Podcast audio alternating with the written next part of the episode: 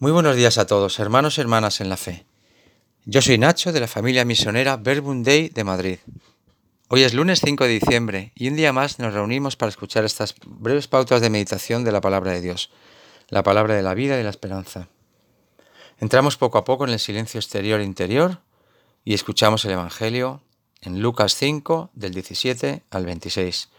Un día Jesús andaba enseñando y estaban también sentados ahí algunos fariseos y doctores de la ley venidos de todas las aldeas de Galilea, de Judea y de Jerusalén. El poder del Señor estaba con él para que hiciera curaciones. Llegaron unos hombres que traían una camilla a un paralítico y trataban de entrar, para colocarlo delante de él. Pero como no encontraban por dónde meterlo a causa de la muchedumbre, subieron al techo y por entre las tejas lo descolgaron de la camilla y se lo pusieron delante de Jesús.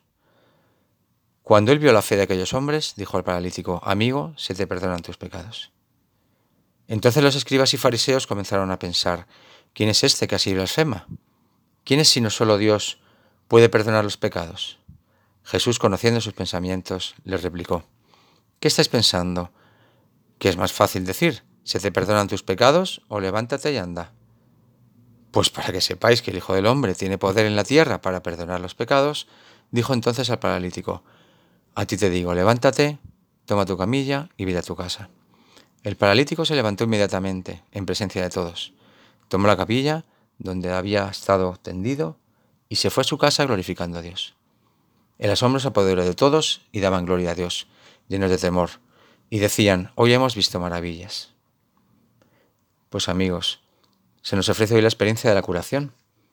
Jesús demuestra ante los fariseos y doctores de la ley, ante los vecinos del paralítico, ante los que le seguían de cerca o de lejos, una experiencia realmente sorprendente, provocadora, pero sobre todo muy, muy esperanzadora.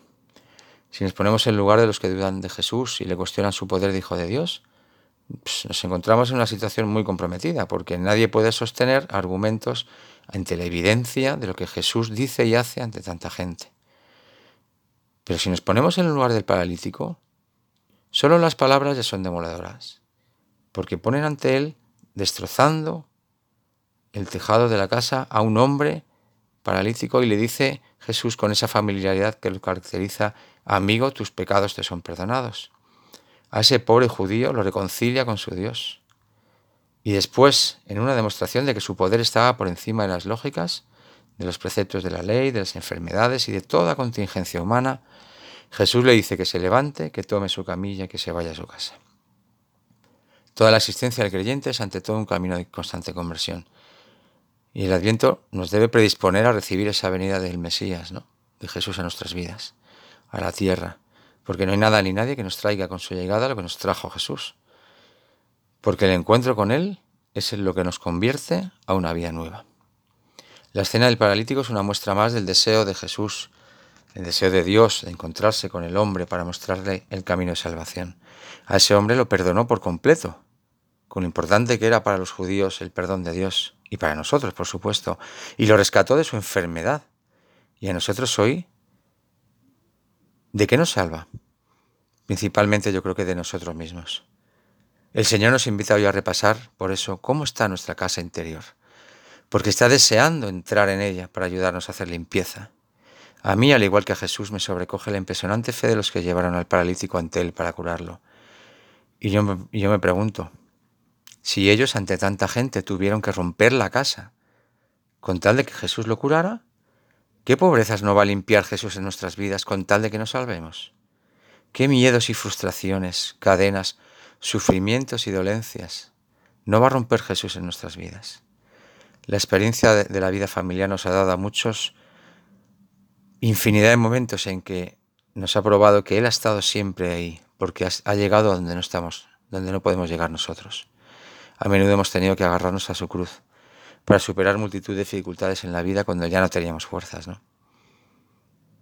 Pero Él estuvo ahí. Él estuvo para perdonarlo todo y para curarlo todo, absolutamente todo con su infinito amor misericordioso. Pongamos por ello hoy ante Jesús nuestras parálisis. Todo aquello que nos dificulta en confiar plenamente en sus promesas de gozo incomparable y de serenidad.